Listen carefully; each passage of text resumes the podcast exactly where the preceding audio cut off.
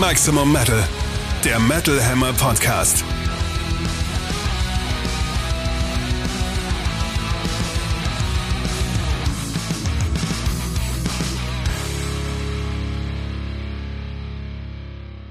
Hey, Hans Kirch von Blind Guardian hier. Unser neues Album The God Machine ist draußen. Ich denke, es ist phänomenal.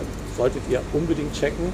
Was ihr auch checken solltet, ist der neue Metal Hammer. Da gibt es eine große Story über Blind Guardian. Alles zum Album und auch vieles drumherum wird erzählt und aufgeklärt.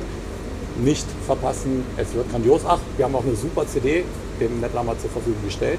Da ist viel Material drauf, was es nur auf dieser CD gibt. Also es lohnt sich in jedem Fall. Bis dann. Vielen Dank, Hansi Kirsch, für das schöne Intro und damit willkommen zurück an alle aus der Metal Hammer Podcast Sommerpause. Hallo, schön, dass ihr wieder da seid. Am Mikrofon für euch wie immer, da hat sich nichts geändert. Metal Hammer Chefredakteur Sebastian Kessler und Katrin aus der Redaktion. Mit Episode 38 zurück am 9.9. Ich bilde mir ein, einen fiesen Hall drauf zu haben aber das bilde ich mir wahrscheinlich nur ein. Kann nämlich gar nicht sein. Das ist die Allmacht in deiner Stimme. Möglicherweise. Es klingt jetzt mehr nach, das kommen wir später noch, Allmacht und Hall und Kirchenatmosphäre. Oh ja. Das spätere Interview nämlich fand in einem großen leeren Raum statt und klingt damit ein bisschen sakral. Aber wo wir schon dabei sind, das Interview später mit Winston McCall von Parkway Drive wird unser großer Gast in dieser aus dem Sommer zurück Ausgabe sein. Und es war gar kein Call. Und dabei war es nicht mal ein Call, sondern ein direktes Treffen mit Winston Mac vor Ort Interview. Aber auch Hansi Kirsch von Blind Guardian oder Hans Kirsch, wie er sich vermehrt nennt, ist mir aufgefallen. Ich versuche das auch mir anzugewöhnen, weil wenn der Künstler so genannt werden will, ist das gut und klingt einfach auch weniger kumpelhaft als Hansi. Obwohl er einfach ein kumpelhafter Typ ist, wie auch unser Mark Halupczok festgestellt hat in dem großen Interview zu unserer aktuellen Titelgeschichte. Aber auch dazu kommen wir später nochmal, denn wir reden noch über diesen Podcast, in dem wir außerdem haben die wichtigsten Alben-Releases dieser Woche, der nächsten Woche und wir blicken so ein bisschen zurück auf den Festival Sommer und auf das, was in den nächsten Wochen hier bei uns ansteht. Ich hoffe, ihr habt uns so sehr vermisst wie wir euch. Ich glaube schon wenn ich das richtig auch auf den Festivals mitbekommen habe. Viele Leute von euch haben uns angesprochen auf dem Acker, gesagt, hey, super Podcast und einer sogar meinte, er wäre einige Wochen jetzt im Urlaub gewesen und hat jetzt endlich Zeit gehabt, alle Episoden nachzuholen. Nein. Der Wahnsinn.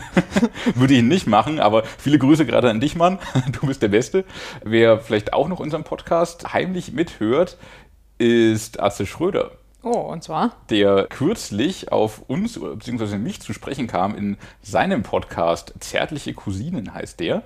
Den machte zusammen mit Till Hoheneder und die kamen da zu sprechen auf Die Kassierer. Und der Gag war irgendwie, dass Atze Schröder versucht, die Band zu erklären und Till Hoheneder soll erraten, welche Band es ist. Und dann hat er verschiedene Zitate zu der Band herausgesucht. In Wahrheit hat er nur den Wikipedia-Artikel vorgelesen tatsächlich. Und obwohl ich jetzt auch nicht der ausgeschriebene Kassiererfachmann bin, glaube ich. Nicht? Ich bin schon auch Fan. Da weiß ich Und ich habe sie auch schon live gesehen und auch schon nackt gesehen, aber wer hat das nicht? Ähm, Selbst ich habe das und ich bin wirklich kein Fan. es geht manchmal schneller, als man denkt. Frag ja. Lena Meyer-Landrut. Die musste da auch schon mal durch. Aha. Ja, in äh, einer Episode von Zirkus Halligalli waren die Kassierer die Band aus dem Schrank. Die kam dann natürlich nackt heraus und Lena war zu Gast und war ganz pikiert. Ja, sie ist ja auch auf Social Media ständig nackt, von dem her ist es ja eigentlich egal, oder? Ist aber schon Gleiches paar, Recht für alle. Es ist schon ein paar Jahre her, da war sie noch bedeckter bekleidet. So, so. Ja. Vielleicht äh, quasi die Kassierer zum Vorbild genommen. Womöglich. Einmal Wölfi gesehen und sich gedacht, so. Das kann ich auch. auch. So, so geht es mir ja auch tatsächlich. Toll. Aber ich wurde zitiert tatsächlich von Atze Schröder im Podcast Zärtliche Cousinen vom, ich weiß nicht, zweiten oder dritten neunten. Allerdings leider falsch. Toll. Auf Wikipedia steht tatsächlich ein Zitat von mir zu den Kassierern. Im Satz vorher steht aber noch ein Zitat zu den Kassierern von jemand anderem, nämlich von einem Herrn von den Ruhrnachrichten. Das Zitat wurde vorgelesen und dann mir in den Mund geschoben. Ich habe leider nicht über die Kassierer gesagt, dass ihre Musik weder platt noch gewaltverherrlichend sei und jemandem ähnele, der einem fröhlich und angetrunken ins Gesicht brüllt und sich die Zähne nicht geputzt hat. Das ist ganz schön. Das ist sehr schön. Darum dachte ich mir so, nee, das kann überhaupt nicht von mir sein. Und tatsächlich ein Blick auf Wikipedia hat dann verraten, nee, von mir ist der etwas lahmere Satz. Die Konzerte sind laut Sebastian Kessler vom Metalhammer, Zitat, von sympathisch asozialen Hymnen wie Blumenkohl am Pillermann, Sex mit dem Sozialarbeiter Alkohol und Nacktheit geprägt. Herrlich. Das, das trifft doch auf den Punkt. Das trifft ist es ganz gut. Weniger blumig in jedem Fall. Blumigkohl am Pillermann. So. Womit wir, glaube ich, wieder auf dem Niveau sind und im Fluss sind und einfach reinstarten können in diese schöne neue Welt. Cordin Morsch. Metal Hammer aus dem Pad. Ich glaube, so richtig vom Niveau runter waren wir gar nicht, weil wir haben ja auch den Festivalsommer hinter uns und da ist Oh ja. mir auch nicht immer ganz Herr seiner Sinne. Es war ein toller Festivalsommer. Ja, ich habe letztens mal überlegt, wann der eigentlich begonnen hat. Bei mir hat der eigentlich ja schon im äh, April begonnen. Das war jetzt zwar kein Outdoor-Festival, aber äh, ein Indoor-Festival, das Dark Easter Metal Meeting. Mhm. Dann waren wir ja beim Desert Fest in Berlin. Stimmt, halb Indoor, halb Outdoor. Genau, das war auch ja, atmosphärisch sehr schön. Gleich schön mal Corona abgeholt, aber irgendwann hat es uns ja alle erwischt in dieser Saison. Da habe ich mir Zeit gelassen bis zum Rock Harz immerhin. Ja, das war dann sehr interessant, fand ich, Rock Hearts und Full Force hintereinander zu erleben. Also erst Full Force mit unfassbarer Hitze, sehr jungem Publikum, sehr moderner Musik zum Großteil. Natürlich mit diesem unfassbaren Bagger, dieser tollen Kulisse auf Ferropolis. The most metal place on earth, sagte Winston, Winston Mac vor Ort McCall. Interview. Da ist er Ja. wieder. Ja, also Force irgendwie ganz, ganz krasses Festival mittlerweile. Das Rock Hearts im Vergleich dazu, naja, ähnliche Größe, lokal äh, gar nicht mal so weit weg, Mhm. nur 100 Kilometer, aber komplett anderes Erlebnis, viel traditionellere Bands, traditionelleres Publikum, teilweise ein bisschen so die Ostflanke auch noch mitgenommen, sag ich mal. ähm, alles Mit, äh, viel. wie ist die lustige Band? Mit den, mit den Travis, Männer aus Stahl. ja, Deutsche Front. Deutsche Front. Deutsche Männer aus Front. Stahl fahren Autos aus Pappe. Genau. Interessant, das beides hintereinander zu erleben in jedem Fall. Rock hat halt auch so Schöne einfach Kontraste, ja. naturbelassener und irgendwie nicht so durchgestylt und halt so ein bisschen, ja, wie soll ich sagen, normal metallischer irgendwie, ne? Also es ist einfach ein schönes Festival zum Wohlfühlen, wo man auch nicht ständig von A nach B rennen muss, sondern halt ein gemeinsames Festivalerlebnis hat, da es eigentlich auch nur eine Doppelbühne gibt, auf der aber halt immer nur eine Band spielt. Also schön gemeinschaftliches Festivalerlebnis. Ja, und dann ging es richtig nach oben. Genau, nach dem Rockharz ging es dann in den hohen Norden nach Wacken. Wacken. Wacken, man kriegt es nicht mehr aus den Ohren, man kriegt es auch nicht aus der Seele, was ja schön ist. Äh, Naja, je nachdem. ja, man kriegt es nicht mehr aus den Schuhen. Ja, nicht mehr aus den Schuhen, obwohl es gar keinen Schlamm gab, aber wie üblich sehr weite Wege, sehr viel gelaufen, wenig, also viel gesehen, aber viel verpasst auch. Ja. Das tut immer ein bisschen weh. Aber von den vielen Sachen, die man gesehen hat, vieles in guter Erinnerung geblieben. Ich Ja, tolle Priest-Show in jedem Fall. mega Priest-Show. So gerade nachdem man zwei, drei Monate vorher die kleine im Huxleys gesehen hat und dann jetzt nochmal das gleiche, also nicht das gleiche, aber die gleiche Setlist um auf der großen Bühne mit großer Show. Das war sehr super. Slipknot zum ersten Mal auf dem Wacken Open Air war auch fett. Da gab es noch ein kleines Missverständnis, weil die ja angekündigt waren irgendwie als Zwei-Stunden-Show und dann alle so nach anderthalb Stunden so, hö, aber steht doch hier zwei Stunden. Aber die haben halt einfach die Show gespielt, die sie halt aktuell gerade spielen. Ja, der geht jetzt 70, 80 Minuten, so normale Ami-Headliner-Zeit eigentlich. Ja. Und dann war es halt vorbei. Aber die waren Ging- gut. Das war sehr, sehr fett. Vor allem der Jump the Fuck Up-Moment war sehr, sehr intensiv auf dem großen Da habe ich immer ein Wackenfeld. bisschen Angst, dass was passiert. Aber in Wacken passiert nichts. Das liegt, glaube ich, einerseits an den entspannten Leuten, die sogar entspannt bleiben, wenn sie fünf Stunden für ein Bändchen anstehen müssen. Bis zu fünf Stunden ging ja nicht allen so und war nicht durchgehend, aber das waren die, die am längsten anstehen mussten, die wir gefragt haben. Ja, kein Ähm. äh, Woodstock 99. Kein Woodstock 99, nein. Ich glaube, das breite Feld in Wacken macht es irgendwie auch aus. Darum müssen die auch bis heute keinen Wellenbrecher aufstellen, im Ja. Gegensatz zu vielen anderen Festivals. Auch auf den kleinen Bühnen, aber war ein super Programm. Ich habe mich sehr gefreut über Stratovarius, auf der mittelkleinen Bühne zwar, okay, nicht auf der ganz kleinen. Was habe ich denn auf den ganz kleinen gesehen? Das ist doch schon Was sind denn die erstes- ganz kleinen? Da Naja, geht's ja schon los. ja. Wackinger und Wasteland Wackinger sind, ja, und Wasteland, ja. sind ja auch nicht mehr ganz klein. Sind Das sind nicht ja auch ja. äh, potente Bühnen. Stimmt. Ich erinnere mich da gerade konkret an keine mehr. Ich habe garantiert aber irgendwas gesehen, aber es ist doch schon wieder zu lang her. Danach kam ja auch noch das Summer Breeze. Das Festival, wo man dann nochmal alle Wetterarten, die Deutschland so mit sich bringt, mitnehmen konnte. Außer Schnee. Schnee gab es nicht, während ich da war, vielleicht nachts, während wir uns zurückgezogen haben. Aber der Regen war schon heftig, dafür war die Waldbrandgefahr gebannt und der Staub auch, der in den ersten Tagen dafür halt extrem war. Also gab Wetterextreme, aber es gab auch extrem gute Stimmung. Die Leute waren einfach auch da super drauf, haben durchgezogen bis zum Ende. Und ich möchte auch nochmal Bands wie Orden Ogan und Insiferum hervorheben, die einfach bei Regen auch mega Party gemacht haben. Also das waren jetzt die, die ich in strömendem Regen wirklich gesehen habe. Ein paar andere hatten ja auch noch äh, das Vergnügen, das Zweifelhafte. Aber da haben echt Bands richtig gut abgeliefert und durchgezogen und haben dann am Ende irgendwie auch das Wetter äh, hinweggemettelt, wenn man das so sagen kann. es haben tatsächlich alle Bands gespielt. Kein Wetter, kein Corona konnte den Metal aufhalten. Hätte ich nicht gedacht. Sagen wir wirklich so durchgezogen. Die Leute haben durchgezogen bis zum Schluss. Ich dachte äh, eigentlich, ja. dass, dass es total viele Absagen gibt, weil sich jetzt am Ende der Saison jeder Corona fängt. Aber mhm. vielleicht war es auch so, dass sich halt irgendwann jeder es gefangen hat und jetzt schon wieder irgendwie immun war oder was weiß ich. Ich glaube, das war zumindest so ging es mir, meine ich, mit der Rockharz-Infektion, die ich mir zugezogen habe. Danach war dann irgendwie der Sommer für mich gerettet. Ja. Weil ich dachte, okay, drei Monate, zumindest komme ich durch. Hat bis jetzt funktioniert. Mal sehen, ob ich so auch durch die Konzertsaison komme, die jetzt ansteht und die unser zweites und eigentliches Gesprächsthema sein wollte und sollte. Wie die nämlich wirklich jetzt weitergeht, ist unklar und unstet nach den Meldungen der letzten Wochen. Back in Black, das Metal Update.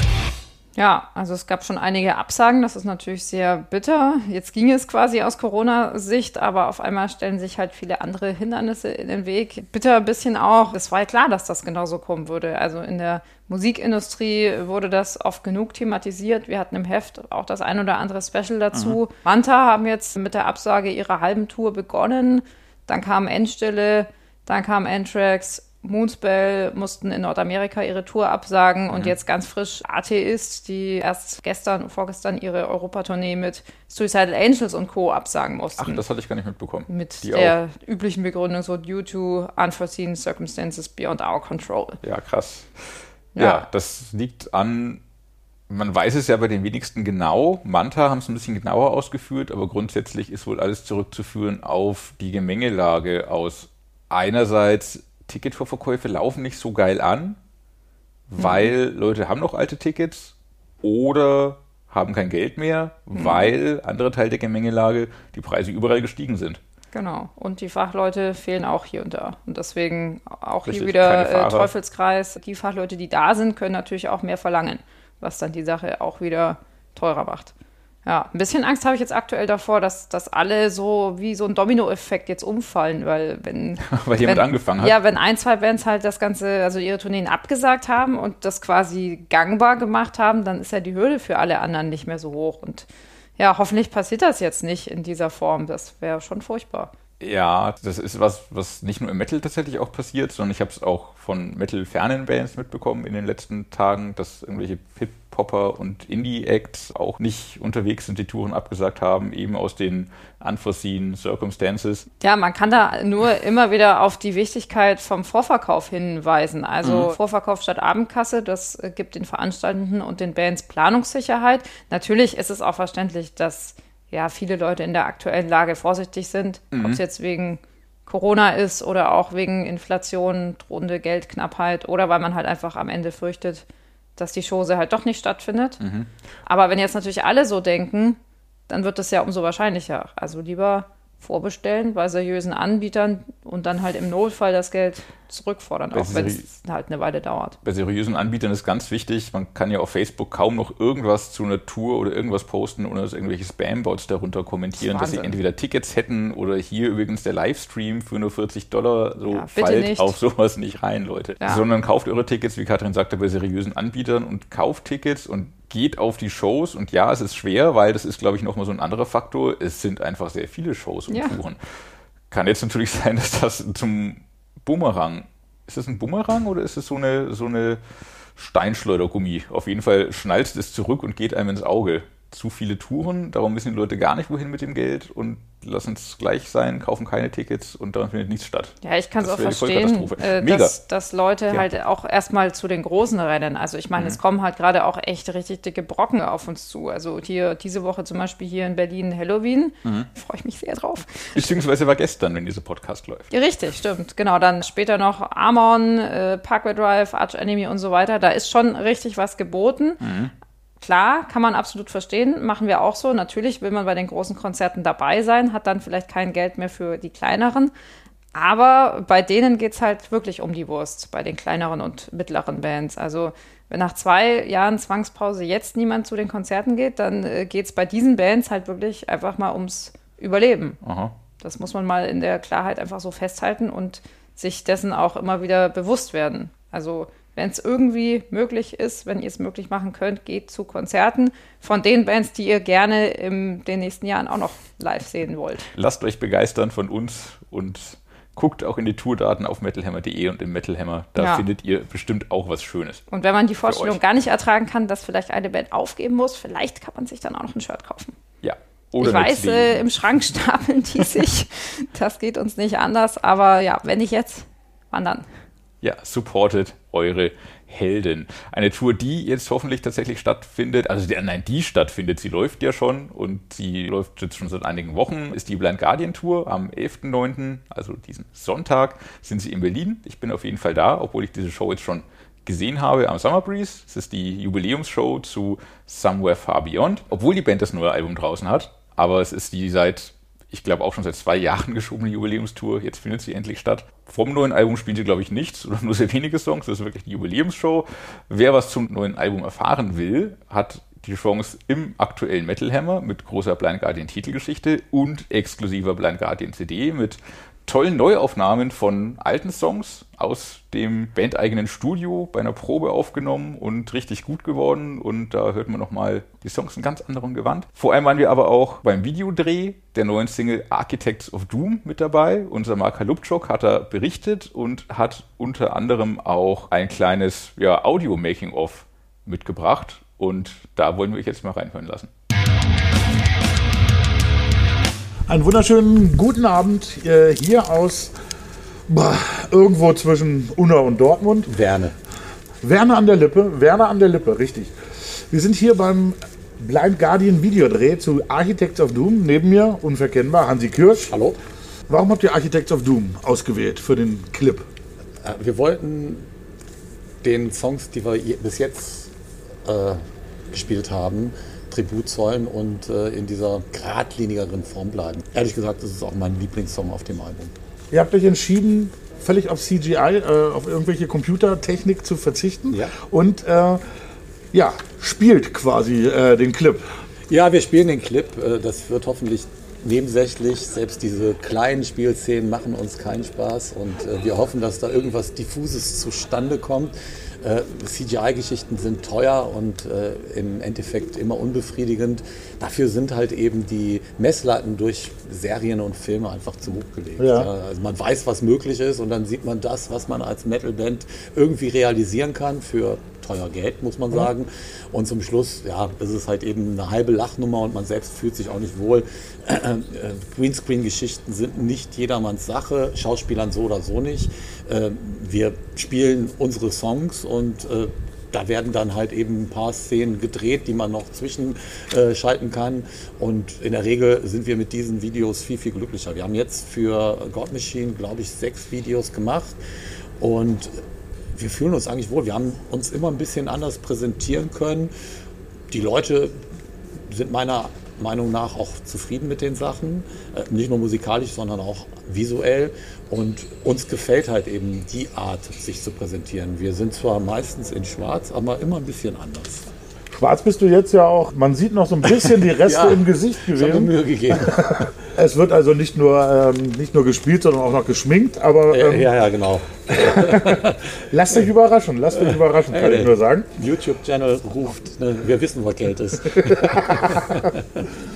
Vielleicht kannst du mal äh, in wenigen Sätzen die Storyline von Architects äh, of Doom zusammenfassen.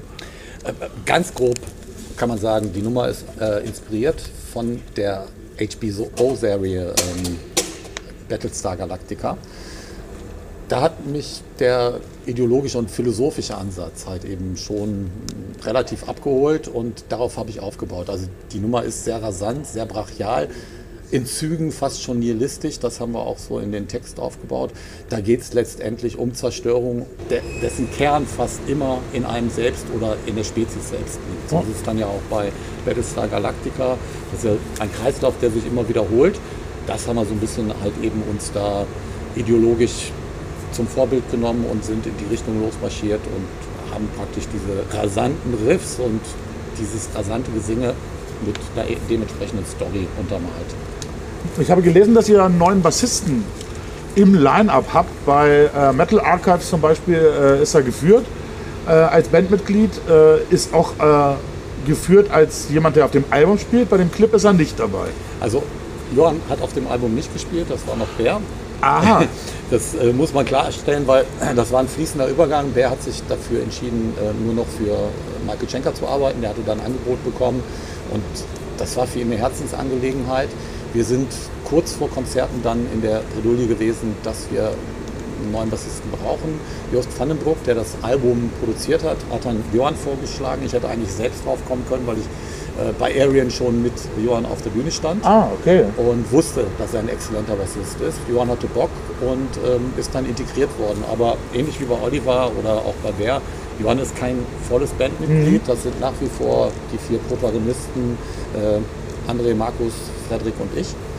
Ähm, aber solange Johann sich bei uns wohlfühlt, gehört er dazu und genießt im Grunde genommen die gleichen Privilegien. Bei den Videos machen wir es so ein bisschen nach Gusto, wo wir denken, okay, jetzt brauchen wir eine klassische Live-Performance, ja. Johann dabei, ah, wo ja. wir so in diesen, sag mal, halben Spielbereich irgendwo abdriften. Da geht es dann tatsächlich nur um uns vier. Alles klar, okay. Ja, super. Vielen Dank, Marc. Vielen Dank, Hans Kirsch und die Band. Das neue Album ist draußen, das neue Album ist fantastisch geworden. Ich habe sehr viel Spaß damit und freue mich auf die Show jetzt am Wochenende mit alten Songs und auf die Tour zum neuen Album dann in Kürze. Weitere neue Alben nach diesem Audiostück. Steel meets Steel. Neue Alben im Härtetest. Und diesmal beginnen wir von hinten nach vorne mit den Alben vom 16. September. Zum einen haben wir da das neue Behemoth-Album. Behemoth natürlich eine absolute Institution im extremen Metal, seit Anfang der 90er aktiv. Opus Contra Naturam heißt das neue Album. Das ist das mittlerweile zwölfte Werk der Truppe um Adam Nergal Darski. Und nein, natürlich klingen Behemoth heute nicht mehr so wie zu ihren Anfängen. Wer hätte es gedacht? Wie können sie? ja, vielmehr haben wir es da mittlerweile mit einer ja doch ziemlich verkünstelten Black Death-Interpretation zu tun.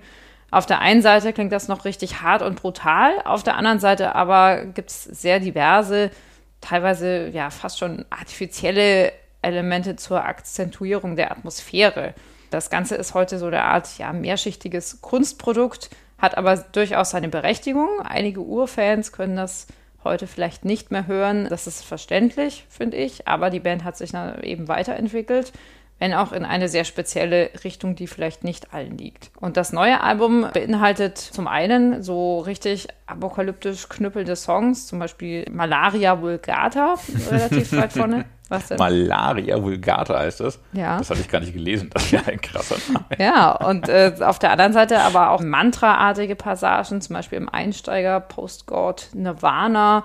Außerdem spielen Behemoth gerne mit Akzenten aus anderen Stilrichtungen, mit atmosphärischen Details, wie zum Beispiel unterschiedlichen Chören.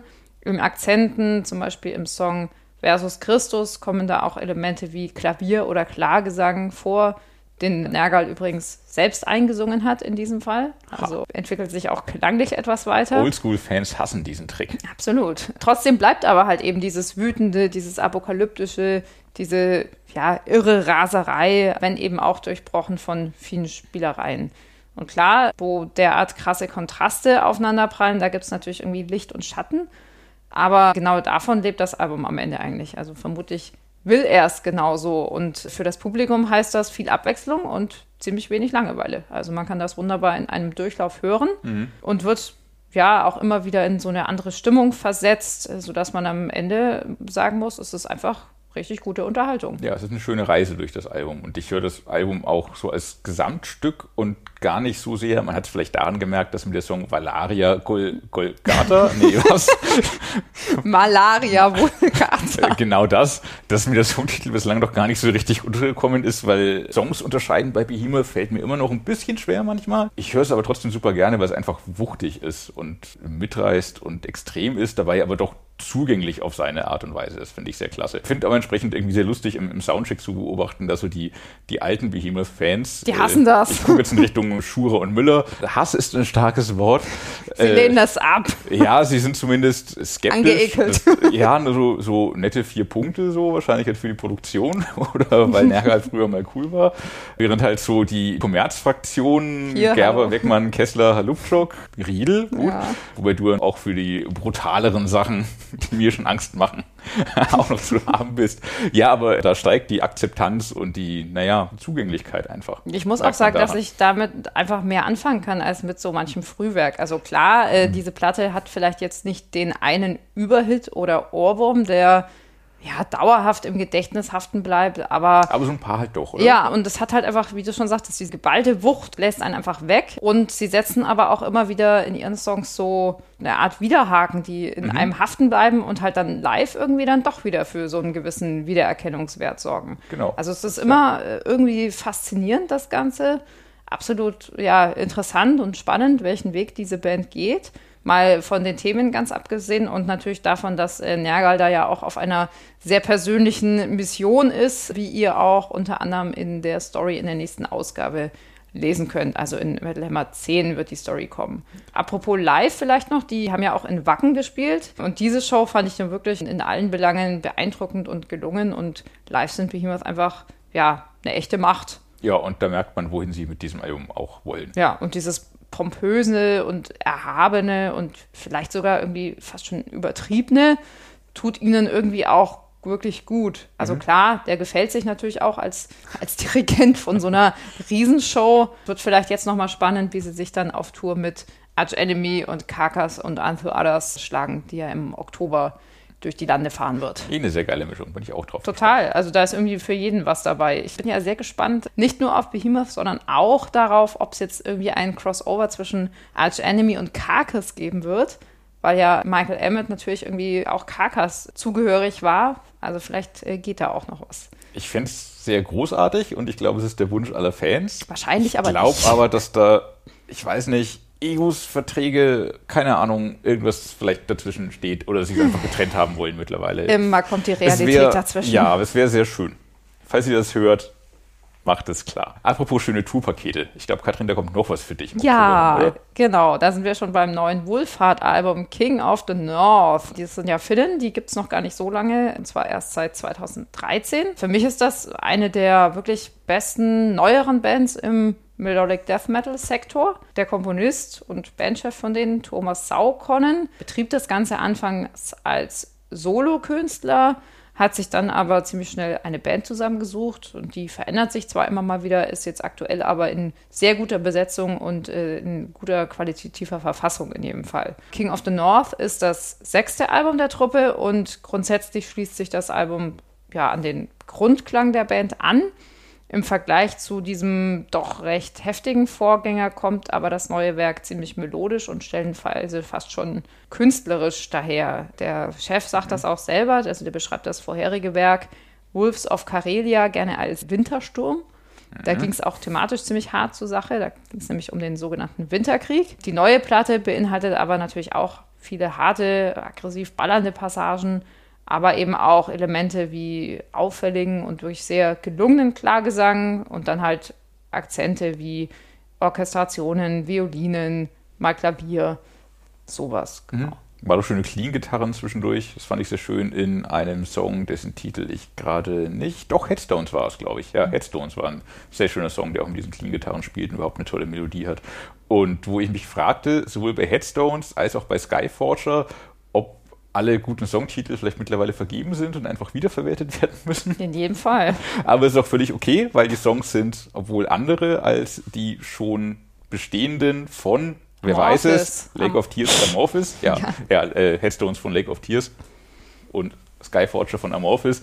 Das sind natürlich komplett eigene andere Songs. Ja, Trotzdem, der Amorphis, der Amorphis ist auch so toll. Ja, voll. Aber wir, bleiben, wir wollen bei Wohlfahrt bleiben, ja. denn auch deren Song ist toll. Und ein bisschen Amorphis-mäßig klingen sie. Man merkt ja, halt schon. einfach, wo sie herkommen, das hört man. Sie haben auch dieses so leicht folkige und dieses melancholische, aber sind nochmal eine ganze Ecke härter als Amorphis heutzutage sind, aber trotzdem für Fans von Amorphis und Insomnium und der Art von Musik ist das Album auf jeden Fall Gold. Schöner, Fall. schöner Soundtrack für Herbst und Winter. Ja, unterm Strich finde ich es bei Wohlfahrt einfach auch immer wieder toll, wie gekonnt sie diesen, ja, typisch skandinavischen Klang von ihrem Melodic Death Metal halt auch so auf den Punkt bringen. Also diese tolle, wunderbare Verknüpfung von Härte und Gefühl, auch vor dem Hintergrund von irgendwie einer sehr beeindruckenden Musikalität, also die können richtig spielen. Das hört man zum Beispiel in dem Song Nell ziemlich schön. In The King geht es dann erhaben, aber melancholisch zu. Und besonders großartig ist auch immer wieder dieses Überrollende, so dieses Packende, das zum Beispiel in Desolated Land steckt, bevor dann auf einmal diese unfassbaren Klagesangpassagen erklingen. Also mega Songwriting-Taktik irgendwie, als, würde man erst so ein bisschen durch Härte geknackt werden und um dann von gefühlvollen Elementen quasi komplett überrollt und geflutet zu werden. Also immer wieder toll, was da alles drin steckt und ja, das gilt zum Glück auch für das neue Album King of the North, das außerdem auch noch mit zwei Gastauftritten genau, ja, aufwartet. Ja. Richtig, genau. Jesse Leach von Killswitch Engage einerseits, der für den Klagesang in einem Song sorgt und der andere sorgt für den Brüllgesang in einem Song, für sehr extremen. Ja, Nile-Gitarrist Kai Sanders ist Achso, der brüllt dann gar nicht. Der, doch, doch, doch, doch, okay. der brüllt lustigerweise, aber den kennt man sonst ja eigentlich eher als Gitarrist. Ganz interessant. Aber beides ziemlich gelungen, finde ich. Leech erkennt man logischerweise ein bisschen besser, aber beides großartige Songs, vor allem Cold Flame mit dem Sanders ist ein Wahnsinnstrack auch schon wieder. Und da wolltest du, glaube ich, ursprünglich mal drauf aus. Ich freue mich schon sehr auf die Tour zum Album. Da rollt nämlich schon ein ziemlich großartiges Paket auf uns zu. Und zwar heißt das Ganze Ultima Ratio Fest. Da hat also schon vor ein paar Monaten jemand ziemlich scharf mitgedacht und diese jetzige Gemengelage überblickt und die besten Bands eines Genres zu einer Tour zusammengepackt. Also da sind wir eigentlich wieder beim Thema vom Beginn. Wenn man es irgendwie sinnvoll machen kann, dann so. Man packt einfach alle großartigen Bands einer Klangrichtung ungefähr zusammen, schickt die miteinander auf Tour und da wollen dann die Fans natürlich auch alle hin. Wounspell spielen, die Wohlfahrt. natürlich so ein bisschen rausfallen vielleicht noch. Insomnium spielen als zweiter Headliner. Ursprünglich waren das äh, My Dying Bride, die sind aber ah. äh, nicht mehr dabei. Und neben diesen beiden spielen dann Borg Naga und Wohlfahrt und Hinayana, das ist eine weitere finnische Genreband. Waren das jetzt vier oder fünf insgesamt? Fünf insgesamt. Uiuiui. Und zwar All Killer, No Filler. Also Gut, aber nichts, fünf reicht dann auch. Nichts wie hin da. Das auf jeden Fall. Seid da, trefft uns, gebt uns ein Bier aus.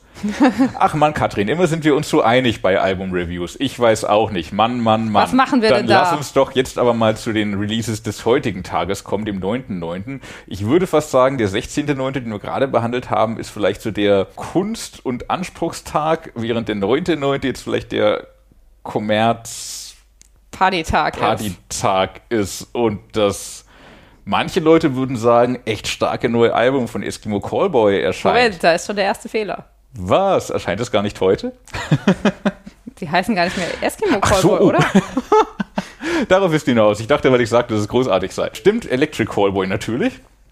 Danke für diesen Hinweis. Du bist doch der Experte. Ja, ja, ja. Ich habe mich davon wegtragen lassen, weil das Album Techno einfach mein Gehirn so angenehm weich werden lassen hat, dass ich gar nicht mehr so klar denken konnte und mir der richtige Bandname kurzzeitig entfallen war. Electric Callboy profitieren jetzt auf Techno total davon, dass sie einfach ihre wilde Seite mittlerweile umarmen. Auf dem vorherigen Album Rehab hatten sie mal kurz irgendwie Anwandlung auf einmal auch ernste Botschaften irgendwie überbringen zu wollen, ein bisschen ernstere Musik zu machen. Did not work. Das war noch Sushi, oder? Das war noch Sushi. Die Band hat sich jetzt auch neu aufgestellt. Sushi macht jetzt ja allein sein Ding als Ghost Kid und macht das super, während Electric Callboy jetzt halt eben genau die andere Seite bedienen und einfach auf Voll-Assi gehen. Und das ist richtig geil. Wenn man sowas halt mag. Man braucht schon so ein Herz für Großraum, Disco, Mehrzweckhallen, Techno sowie Scooter und für Eurodance. Wenn man das aber hat, kriegt man hier geliefert. Fuckboy zum Beispiel ist ein Superhit, zusammen mit der Post-Hardcore-Band Conquer and Divide. Klingt witzigerweise ein bisschen wie Avril Lavigne. Spaceman ist auch super, zusammen mit dem Deutsch-Rapper Finch. Klingt wie eine Mischung aus Eurodance, Deutschrap mit harten Breakdowns und einem richtigen Mega-Refrain. Dann sind halt so ein paar Scooter-Metal-Songs dabei, Techno-Train, Pump It. Wenn man sich dann wieder in Erinnerung ruft, dass H.P. Baxter von Scooter sich ja aber wiederum immer auf Heavy Metal beruft und sein Fantum von Kiss und sich in Erinnerung ruft, dass Scooter 2006 auch mal Venom-Gitarrist Mantas mit auf Tour hatten, ergibt das am Ende alles Sinn und man merkt, dass die Welten gar nicht so getrennt sein müssen, wie sie immer sind. Letzteres war mir neu und vorletzteres auch. Die hatten mal Mantas mit auf Tour. Das ist wohl mal passiert. Also Scooter hatten ja auch mal eine, ich sag mal, eine, eine angerocktere Phase so. Also es war schon immer der Bum-Bum-Techno, aber sie hatten zwischenzeitlich mal ein paar E-Gitarren mit drin. Dann haben sie irgendwie einen Tuch-Gitarristen gebraucht und sich Mantas geholt, der damals nicht so viel zu tun Geld hatte brauchte. mit Venom. okay. Vielleicht auch das. Vielleicht kannte er Scooter gar nicht. Vielleicht kannte er es auch und fand es auch geil. Vielleicht ist Mantas auch riesengroßer Electric Callboy-Fan. Ja, das glaube ich auch. Auf dem Grunde meines Herzens, äh, da kann ich ihm aber leider nicht zustimmen. Ich habe die Band schon zu Eskimo Callboy-Zeiten wirklich nicht verstanden. Das letzte Mal, wo ich sie ein bisschen verstanden habe, war tatsächlich mit Rehab, weil es da ein Ah. bisschen ernsthafter wurde. Ja, das war leider nicht so gut. Ja. Nun, das setzt sich jetzt also unter neuem Namen dann fort, dass ich das nicht verstehe. Soll das eine Parodie sein? Meinen die das ernst? Leuchtet mir ehrlich gesagt überhaupt nicht ein. Ich, ich musste aber auf den Festivals gerade wieder feststellen, zum Beispiel Summer Breeze, wie unfassbar viele Leute das abfeiern. Das ist ja Wahnsinn. Weil es Feiermusik ist und halt keine schlecht gemachte. So Ja, aber wie so oft, also zum Beispiel auch bei diesen ganzen Piraten und äh, diversen Kostümbands, was der großen Masse gefällt, muss halt qualitativ auch nicht unbedingt gut sein. Und das sag ich jetzt, obwohl ich ja wirklich oft genug große Bands, die der Masse gefallen, ebenfalls abfeiere. Aber in diesem Fall leider nicht. Das ist richtig und bei diesem Piratenzeug funktioniert es auch oft nur durch Schwachsinn und Saufen. Während hier natürlich Aber, äh, ich- Inhalt drin ist. Inhalt ist ein großes Wort, zumindest irgendwie Können und Verständnis für das, was man da macht. Es gibt ja viele Bands, die versuchen, so Dancefloor, Techno-Metal zu machen. Und bei den wenigsten wird's gut und bei nur ganz, ganz wenigen geil. Ja, Und also die vermischen Die irgendwie. wissen schon, wie sie es machen und was sie machen und machen das auch mit der gebotenen Ernsthaftigkeit in dem Schwachsinn. Ja, aber wieso muss man denn Metal oder Transcore oder was das ist mit Techno und super cheesigem Disco-Sound und hier Rap-Einlagen und all das vermischen? Oder mit also, Schlager in dem Lied Hurrikan. Ja, genau. Was soll das denn? Also ich meine, Because it's funny.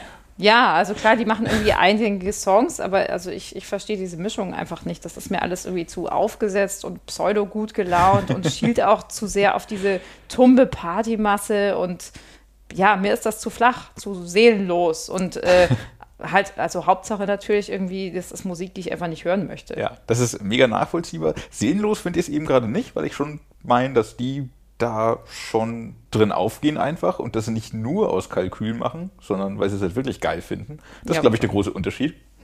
Sie machen es geil und gut. Trotzdem, klar, wenn man ernsten Metal, echten Metal und vor allem irgendwie Sachen mit Inhalt hören will, greift man nicht zu Eskimo Callboy und geht nicht auf ein Konzert von Ich muss denen. auch sagen, Aber- dass ich überhaupt nicht zur Zielgruppe gehöre. Also das soll jetzt auch keine Entschuldigung sein. Und ich habe mir das ja auch jetzt nochmal angehört, Mhm. extra für diesen Podcast. Aber es ist einfach nichts für mich und es wird auch so bleiben. Und ich muss das leider ablegen unter dem Stichwort intellektuelle Beleidigung. Da gehört es total auch hin und der Rest bleibt am Ende Geschmackssache. Ich halte es für gut gemachten Trash und verstehe darum, warum es gefeiert wird. Mag es mir jetzt auch nicht 24-7 anhören. nicht. Trotzdem, Spaceman, glaube ich, lege ich schon noch ab und zu auf, weil das ist echt geil. Spaceman. So, aber Hoffentlich nicht auf der Fahrt zum Metal Hammer Paradise. auf dem Metal Hammer Da hören Paradise. wir wieder grober Knüppel. Die Karre steckt im Dreck und wir schieben noch ein Stück, wo auch wieder Summer Breeze Erinnerungen wach werden. Ja. Mehrfache. Summer Breeze und auch Wackenerinnerungen werden auch mit dem nächsten Album wachgerufen.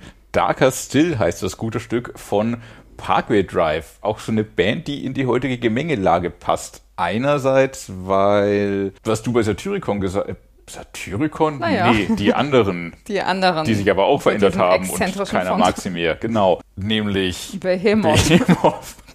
Ja, aber alle Bands haben gemein, sie haben sich im Laufe ihrer Karriere verändert. Oh sie sind zugänglicher, melodischer geworden, haben einfach größere Fanschichten angesprochen.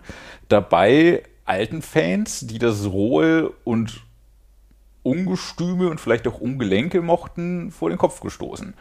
Willkommen bei Parkway Drive. Die machen auf ihrem neuen Album genauso weiter, wie sie schon auf den letzten Alben gemacht haben, nämlich Bon Jovi mit Breakdowns, wenn man es ganz fies herunterbrechen will, dabei aber die Hälfte in Wahrheit weglässt, weil Das es ist witzig. immer noch hart, Entschuldigung, dass ich da jetzt ein. Ganz schön witzig. Ich habe es geklaut, glaube ich. Das, das ist witzig, weil nämlich, äh, ich glaube, ich habe letztens in der Behemoth-Rezi von Lothar gelesen, dass er Behemoth als die Bon Jovi des Extremmetal bezeichnet oder so. Womöglich. Erneut die Parallelen. Ja. Ist es die Rezi, in der Lothar sich auch als Electric Callboy-Fan Ja. Ja, okay, gut. Muss man also, auch mal in der Behemoth-Rezi machen. Here we go. Es ist am Ende alles eins. Darum reden wir auch über all diese bunten Themen hier im Metal Hammer Podcast, weil alles ist irgendwo Metal. So breit ist er.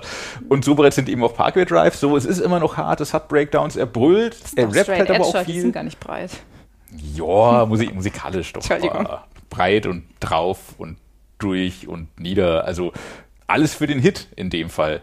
Es ist Stadionrock mit Breakdowns. Super viel Energie, aber dabei mega Hits wie Ground Zero, Imperial Her Heretic, mit ganz viel OO, mit singenden Gitarren, mit mächtigen Refrains. Aber halt, es ist nie ausgeluscht und jetzt kein, sie gehen nicht den Weicheiweg. Ich sag mal, Bring Me the Horizon, Bring Me the Horizon war auch so ähnlich angefangen. Also die sind dann aber mehr in diese Softcore-Ecke gegangen. Ich glaube, die neueren Sachen sind wieder ein bisschen härter sogar. Der Weicheiweg. Der Weicheiweg. Und den sind Parkway Drive nicht gegangen. Trotz aller Melodie und trotz Zugänglichkeit. Und sie machen einfach Hits, Hits, Hits. Ich gebe zu, manchmal ein bisschen gleichförmig auf den ersten Höher. Aber wenn man sich ein bisschen reingefuchst hat und dann festgestellt hat, so, okay, so, sie haben ihre Formel zwar, hier Melodie und dann Breakdown und Tief und dann ist das die Formel. Trotzdem funktioniert auch jeder Song für sich und ist auf jeden Fall eigenstehend und individuell eingängig auch. Und sie haben immer diese experimentellen Sachen auch zwischendrin. If a God Can Bleed zum Beispiel mit dieser Klaviermelodie und so einem komischen, verschliffenen Beat. Der Titeltrack ist eine Powerballade, auch ganz groß, auch ganz krass, beginnt mit so einem Ennio Morricone-Pfeifen, baut sich im Laufe des Songs immer mehr auf in Intensität und Härte. Finde ich richtig groß. Die Band ist als Songwriter auf jeden Fall gewachsen. Das wird man auf dem Album. Und das wird man bei den kommenden Konzerten mit Sicherheit dann auch wieder spüren dürfen. Ich sehe es auch so ähnlich. Also ich finde es auch gut. Äh, Ich habe vielleicht ein bisschen anderen Blick drauf, weil ich halt äh, die Band jetzt nicht von der Frühphase ab verfolgt habe und ja auch ein bisschen anderen musikalischen Geschmack habe und mich bei vielen Core-Bands tatsächlich nicht richtig zu Hause fühle. Daher habe ich Parkway Drive lange Zeit auch so ein bisschen in diese Schublade gesteckt. Aber ja, mit den letzten Alben hat die Band das sicher stilistisch eben ziemlich verändert, sodass jetzt auch Leute wie ich das durchaus hören können. Und die Shows sprechen natürlich auch für sich. Das ist ja ihre große Stärke auch einfach.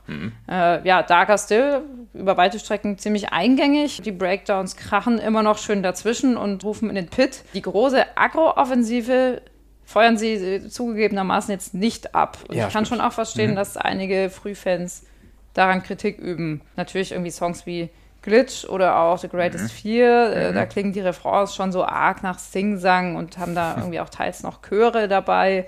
Der Titeltrack beinhaltet Klagesang und irgendwie entsprechend zurückhaltende Musik, Streicher dazu noch. Man hat schon oft so die Tendenz, dass halt statt so ein Breakdown-Gewitter irgendwie schon so ein bisschen experimentiert wird.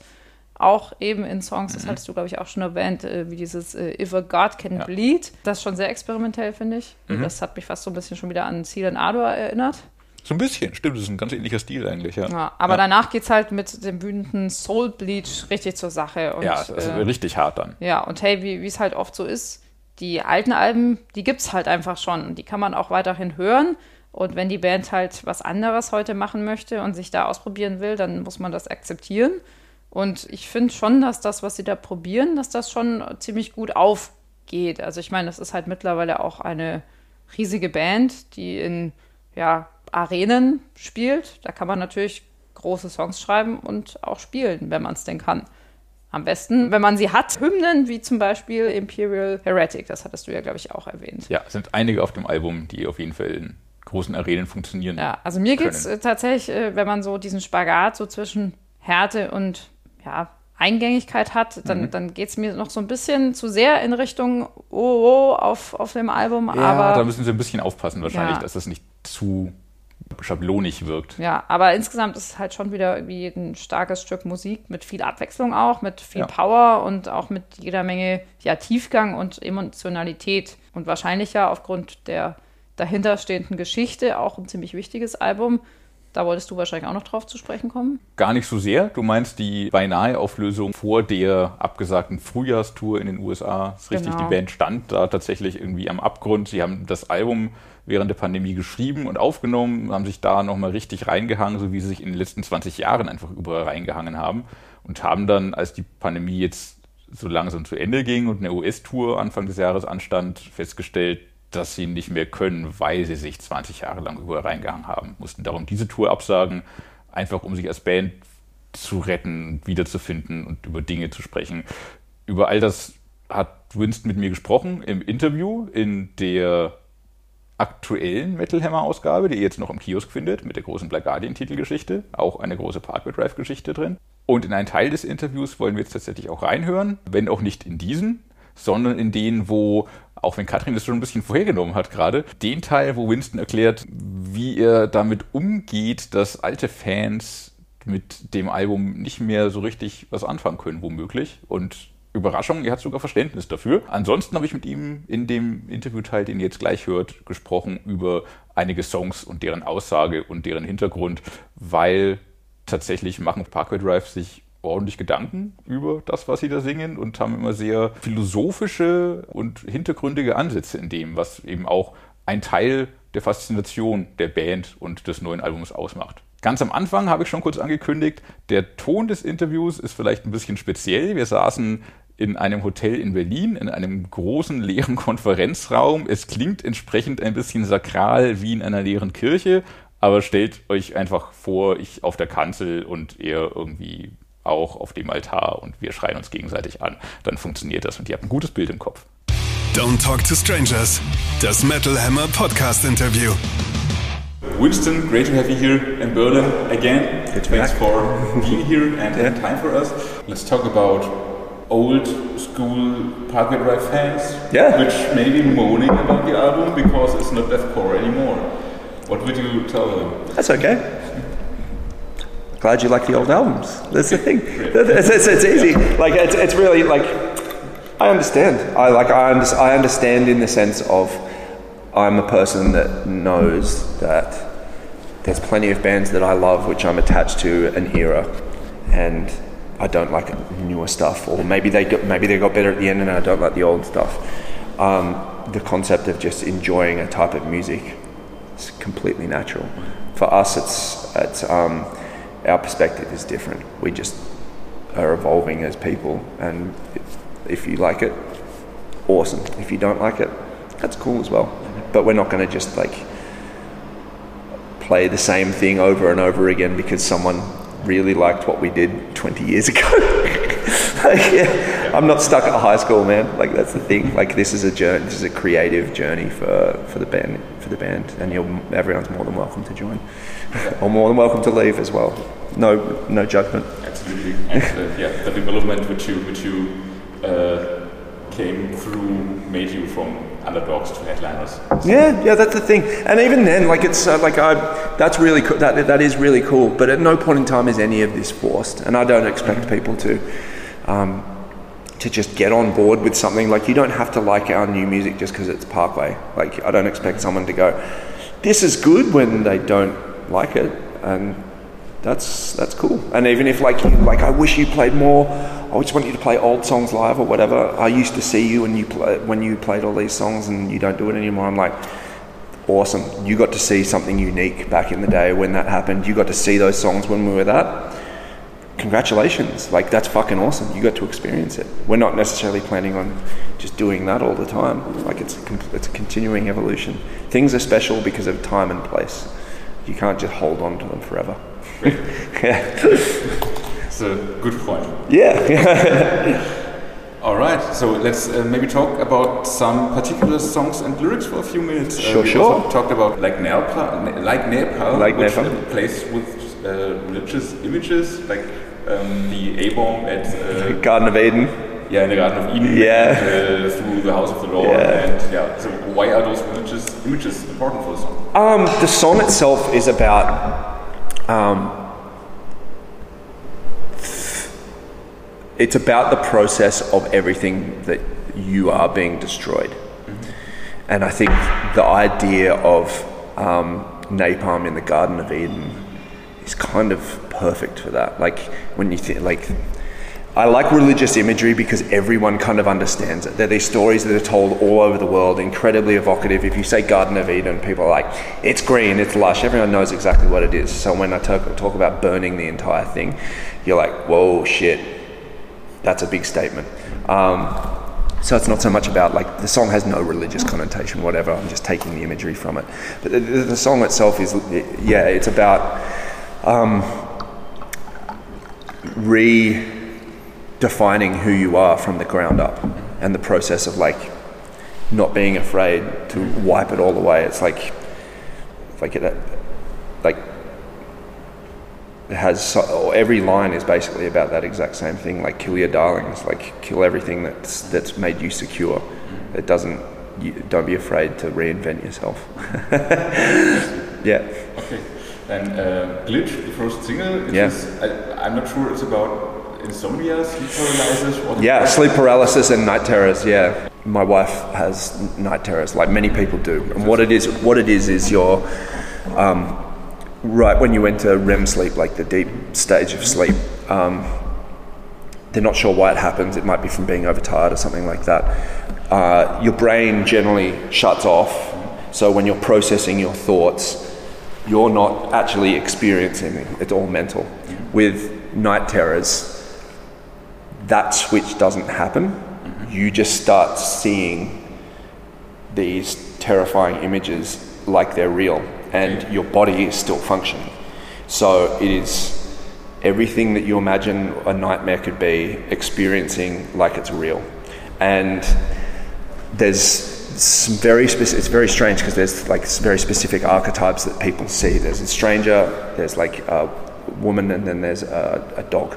They represent different things. But the stranger is fucking terrifying because like I'm lying next to my wife and she will I can hear it in the breathing before it happens, and then it's just like, bang, someone's in the room and they're coming for you, and fucking terrifying, terrifying. Sometimes, like, it'll wake me up and I can see the same thing, and it, it takes you like a minute for your, your brain to catch up and go, you're awake, like, this is, something's wrong. Recalibrate, but, but, but, but for that, for that time, you're just at the mercy of your mind and your mind's worst fears playing out in front of you in a way that's your mind is the most terrifying place that you will ever be able to experience because it's not grounded in reality. And that's what that song's about. Right. with, with personal level. Yeah, yeah, yeah, yeah. But the heavy stuff. Yeah, of course. It's all heavy, man. That's the thing. Yeah, it's all, it's all, it's all heavy. Yeah. It's, all dark. Yeah, it's all, it's all dark. It's a dark, it's a dark journey, man. That's the thing. Yeah. so like, um, darker still, which yep. uh, I think. Uh, darker still is probably. Like you, you, you're fighting to do something. No, so here's. Getting darker. Here's what darker still is about. It's, it's. Darker Still is it's actually a love song over a very long period of time. Like it's literally about like my, my wife and I have been together for 22 years now, um, and we've gone through most of our lives together, and we've gone apart and back together and apart and back together because what, what we what we do, and um, it's about that connection, and that's what the melody is. Like it's literally, I've always seen it as that whistle between one person and then being reply, and it's being this connection between the two, the two people until they die and that's what it is. It's just that that journey, um, and that journey not being nothing's a fairy tale. Life, life isn't a fairy tale. It never gets. It's not. It doesn't get easier. You don't get to go back to a happier place. You only have more experience and more information. You only become smaller and smaller and smaller in the world, and and within all of that, holding that connection together becomes more complex, and it's the world just gets darker. But that's okay. That's the thing. So, so the more you go through life, the darker it gets, and the closer you get to that end. Um, but this is about having someone that you share that with. You mentioned fairy tale, and life is not a fairy tale. Yep. Greatest fear to me sounded a little fairy tale-ish. Yeah, yeah. So, so that song is written about death. Mm-hmm. Um, but in, a, in quite like it's got the King of Nevermore and stuff like that. Like it's got a um, very evocative like uh, otherworldly um, lyrics behind it, which is what it's supposed to be because it's it's written around about the idea of death itself and death as a as a character because we personify death so much. Like you, you say death and it's a it's a figure with a big scythe that judges you and that's like terrifying.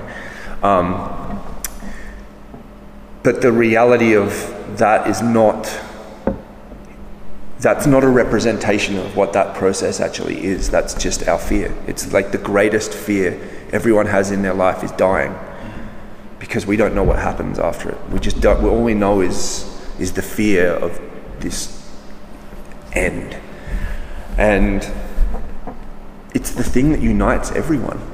Everyone in the world knows this fear. Everyone in this world will go through that at some point in time. It's that it should be of some comfort that we all share this this same connection, and that's what it's about. Is it like it's the connecting part of every single living being on this planet. Is the idea that at some point in time, everything that is us, every part of the, every energy, every everything that we've ever taken on in our long or short life that has made this existence will transform into something else.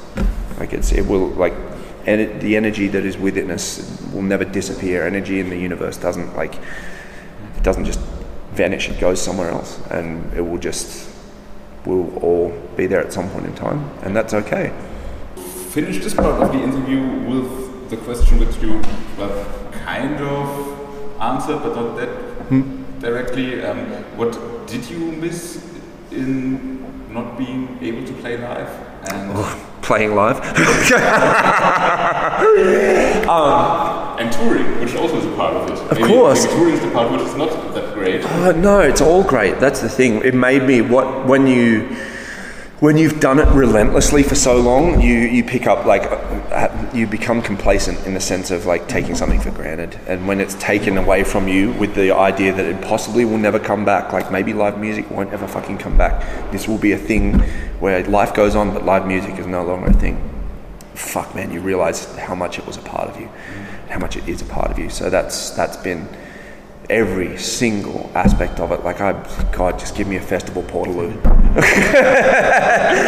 but yeah, like I miss my second family, my tour, my touring family, and um, the fans. Like, I miss, fan, I miss connecting with people. Like, beyond just fandom of someone saying you're good. Like, standing on stage and connecting through this art is like it's such it's every, fucking everything for me, man.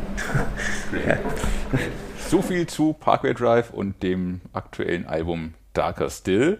Eine witzige Kleinigkeit, die ich im Interview nicht angesprochen habe, weil es mir erst Wochen später aufgefallen ist, ist, dass das Album irgendwie, ich weiß nicht, ob durchzogen ist von Science-Fiction-Zitaten oder ob das nur diese beiden sind, die er da reingebracht hat. Aber an einer Stelle singt Winston, ich wollte es jetzt einfach noch loswerden, weil ich es so lustig fand, aber noch keine andere Möglichkeit hatte, es zu erzählen. Ja, Darum, Katrin, musst du mit zuhören und ja. ihr da draußen auch. Das hören. An einer Stelle singt er I am inevitable, was natürlich der große Spruch von Thanos ist, als er den Infinity-Handschuh in der Hand hat und zum unbesiegbaren über Thanos wurde. Das war doch dieser Irre, der die Hälfte der Menschheit ausrotten wollte, weil der Planet zu voll ist, oder? Ob Kann man aus heutiger Sicht ja auch nicht. verstehen. Kann man aus heutiger? Auf jeden Fall, I am inevitable. Ich bin unvermeidlich oder unvermeidbar, sagt er da im Deutschen. Und der andere Spruch, ebenfalls jetzt aus einem Parkway Drive Songtext, war. Ich bin dein Vater. Fast Let the past die, kill it if you have to aus einem der neuen Star Wars Filme. Das ist auf jeden Fall von Kylo Ren aus der letzten Trilogie. Ich weiß gerade nicht mehr aus welchem. Ob da noch mehr versteckt sind, ich weiß es nicht. Vielleicht wisst ihr da draußen das. Wenn das so ist, schreibt mal einen Kommentar. Wer noch mehr findet, kriegt, ich weiß nicht, ein Poster aus dem Heft oder so. Toll. Ja, schön. Ja, wir hören uns wieder in zwei Wochen am 23.09. In der Tat. Wen wir da zu Gast haben? Das verraten wir noch nicht. Verraten wir noch nicht, obwohl wir es bestimmt schon ganz genau wissen.